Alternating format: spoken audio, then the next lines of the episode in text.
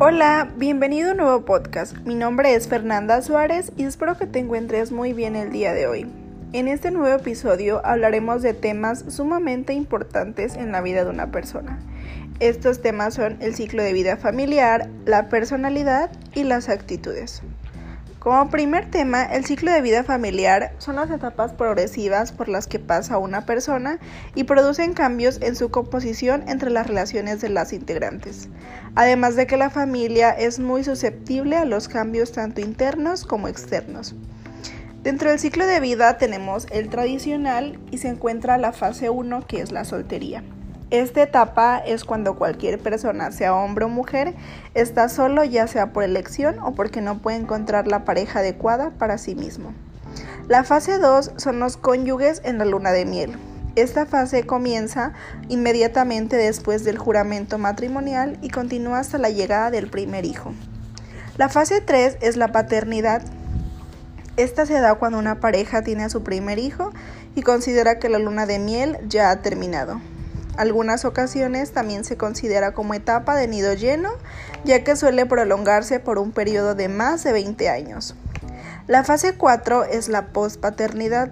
En esta época es cuando todos los hijos ya se han ido de casa, sea por algún momento traumático para algunos padres o liberador para otros. También se conoce como nido vacío, pues significa mucho para los padres ya que tienen oportunidad de hacer todas las cosas que no pudieron hacer cuando los hijos vivían en el hogar. La fase 5 es la disolución. Esta se, presenta principalmente cuando uno de los cónyuges muere. El ciclo de vida familiar no tradicional se encuentra en los hogares de tipo familiar. Se da en parejas sin hijos, pues la decisión ha sido ya que hay matrimonios tardíos o ha aumentado el número en mujeres casadas que se dedican principalmente a su trabajo. Las parejas que retrasan el matrimonio también son aquellos que deciden tener pocos hijos. Las parejas que retrasan la llegada de su primer hijo es porque eligen una mejor calidad de vida y consideran que lo mejor es suficiente bueno. También están los padres solteros 1, que son hogares con un solo padre. Los padres solteros 2 se da en hombres o mujeres jóvenes que no se encuentran casados pero tienen uno o varios hijos. Los padres solteros 3 se dan personas que no están casadas pero deciden adoptar a hijos. La familia extendida también son aquellos jóvenes que regresan al hogar paterno para no pagar aquellos gastos que implican el vivir solo. También pueden incluir lo que son los hijos, los nietos que regresan a casa de sus padres. Y por último se tienen los hogares de tipo no familiar. Se da en parejas no casadas, personas divorciadas sin hijos, personas solteras, en su mayoría son los jóvenes, y en personas viudas, en su mayoría son los de edad avanzada. Como segundo tema tenemos la personalidad. Y ese es un conjunto de dinámicas psíquicas que se proporcionan en las características de una persona en cuestión de cómo actúa o piensa. Estos también suelen estar consolidados y resistentes a los cambios, ya que en ocasiones los individuos tienen mayores factores internos y la personalidad varía dependiendo del estilo de vida, las motivaciones y las creencias. Algunos tipos de vida familiar que podemos mencionar se encuentra en la media, que son personas normales con un tipo de personalidad amables y moderables.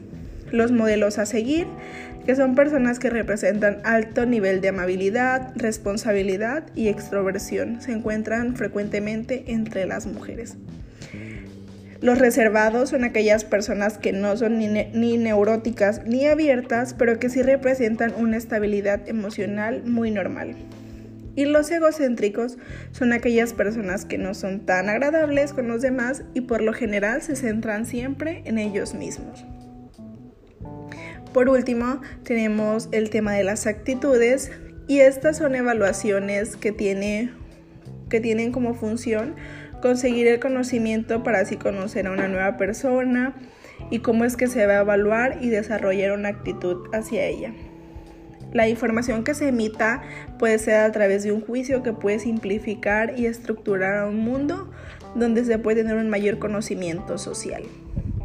Dentro de los tipos de actitudes se encuentra la actitud egoísta, que son personas que se caracterizan por interesarse en conseguir y satisfacer sus propias necesidades, sin interesarse en las necesidades ajenas. Una actitud manipuladora se da cuando las personas tratan de ser instrumento para satisfacer sus necesidades. Actitud altruista, que son personas que no se interesan por el beneficio propio, sino en el de los demás.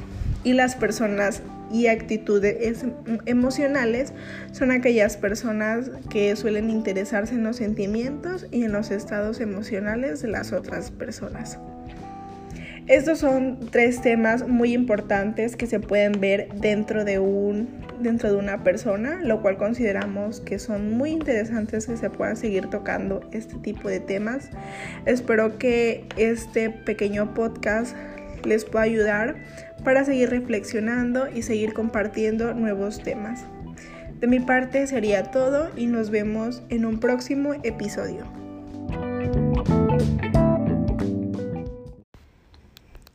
Hola, buenas noches. Mi nombre es Fernanda Suárez y bienvenido a un nuevo podcast. El día de hoy estaré hablando sobre el tema de la percepción. Y bueno, comencemos. ¿Qué es la percepción? La percepción es un proceso mediante el cual un individuo selecciona, organiza e interpreta los estímulos para formarse una imagen significativa y coherente del mundo.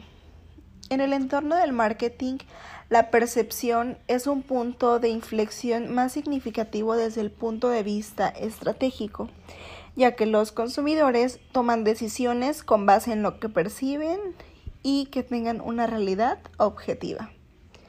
Durante el proceso de la percepción se identifica un elemento fundamental, también conocido como la sensación, y el cual se considera una respuesta inmediata a los órganos sensoriales ante un estímulo.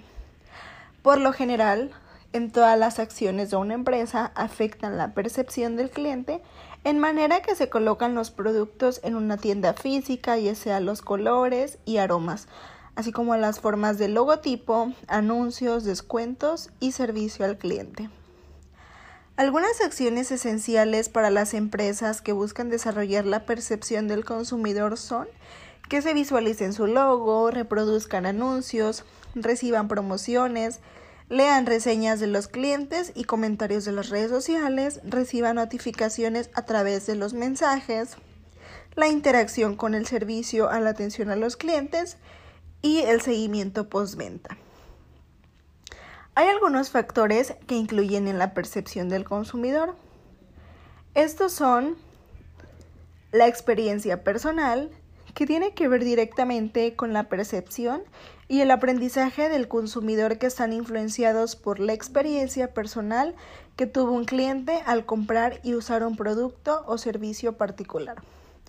Los influenciadores son otra parte importante ya que es cuando los consumidores conocen el producto, servicio o experiencia que el influencer ya ha probado. Este como tal se tiene una percepción positiva de la marca ya que es una buena recomendación que proviene de la persona en la que deposita su confianza. Y por último, otro factor muy importante son los comentarios de los clientes. Cerca del 95% de todos los clientes que leen comentarios y reseñas de otros consumidores antes de realizar una compra es porque demuestran las opiniones a través de los usuarios y que son un factor muy importante para definir la percepción del consumidor. Para medir la percepción del cliente se pueden tomar formas muy comunes y sencillas, tales como analizar el, el tráfico del sitio web, esto es a través de las estadísticas que brindan las redes sociales con la interacción de los usuarios que siguen la página de la marca. Otro punto importante es analizar los comentarios de los clientes en línea. Algunas redes sociales también ofrecen herramientas para estimular a los clientes y dejar sus evaluaciones. Y por último, el análisis de las conversaciones en redes sociales que tiene que ver directamente con el punto de partida en lo que la gente piensa sobre su marca. Y bueno, estos han sido puntos importantes de la percepción que tienen que ver directamente con la materia de conducta del consumidor. Espero que les sea de ayuda y nos vemos en un próximo episodio. Hola, buenas noches. Mi nombre es Fernanda Suárez y bienvenido a un nuevo podcast. El día de hoy estaré hablando sobre el tema de la percepción. Y bueno, comencemos. ¿Qué es la percepción? La percepción es un proceso mediante el cual un individuo selecciona, organiza e interpreta los estímulos para formarse una imagen significativa y coherente del mundo. En el entorno del marketing, la percepción es un punto de inflexión más significativo desde el punto de vista estratégico, ya que los consumidores toman decisiones con base en lo que perciben y que tengan una realidad objetiva. Durante el proceso de la percepción se identifica un elemento fundamental, también conocido como la sensación, y el cual se considera una respuesta inmediata a los órganos sensoriales ante un estímulo. Por lo general, en todas las acciones de una empresa afectan la percepción del cliente en manera que se colocan los productos en una tienda física, ya sea los colores y aromas, así como las formas de logotipo, anuncios, descuentos y servicio al cliente. Algunas acciones esenciales para las empresas que buscan desarrollar la percepción del consumidor son que se visualicen su logo, reproduzcan anuncios, reciban promociones, lean reseñas de los clientes y comentarios de las redes sociales, reciban notificaciones a través de los mensajes, la interacción con el servicio a la atención a los clientes y el seguimiento postventa. Hay algunos factores que incluyen en la percepción del consumidor. Estos son la experiencia personal, que tiene que ver directamente con la percepción y el aprendizaje del consumidor que están influenciados por la experiencia personal que tuvo un cliente al comprar y usar un producto o servicio particular. Los influenciadores son otra parte importante ya que es cuando los consumidores conocen el producto, servicio o experiencia que el influencer ya ha probado. Este como tal se tiene una percepción positiva de la marca ya que es una buena recomendación que proviene de la persona en la de que deposita su confianza. Y por último, otro factor muy importante son los comentarios de los clientes. Cerca del 95% de todos los clientes que leen comentarios y reseñas de otros consumidores antes de realizar una compra es porque demuestran las opiniones a través de los usuarios y que son un factor muy importante para definir la percepción del consumidor.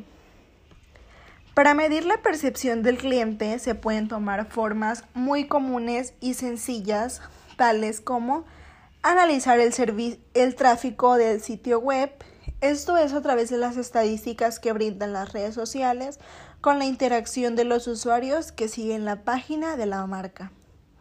Otro punto importante es analizar los comentarios de los clientes en línea. Algunas redes sociales también ofrecen herramientas para estimular a los clientes y dejar sus evaluaciones.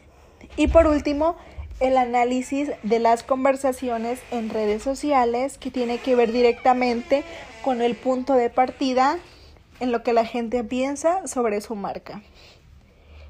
Y bueno, estos han sido puntos importantes de la percepción que tienen que ver directamente con la materia de conducta del consumidor. Espero que les sea de ayuda y nos vemos en un próximo episodio.